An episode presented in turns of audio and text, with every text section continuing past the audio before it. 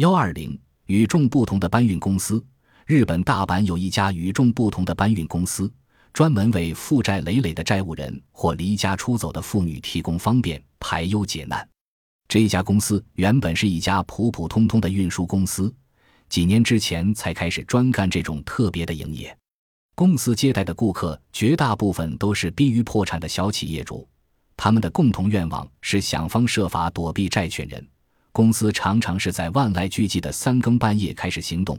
偷偷地从委托人家中或办公室里搬出他们的行李或者所有物，暂时寄放在公司的贮藏室里，等到能完全肯定没有人注意或者发现时，再将东西运送到委托人的新的住所里。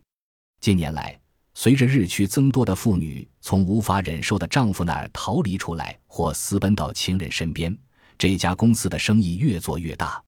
这家搬运公司从未遇到过什么麻烦。他的服务热情周到，对暂时因经济困难无力付清搬运费用的委托人给予照顾。有时公司还帮助那些陷于困境的一刻寻找工作，以便开始新的生活。该公司的月平均营业额高达两千万日元。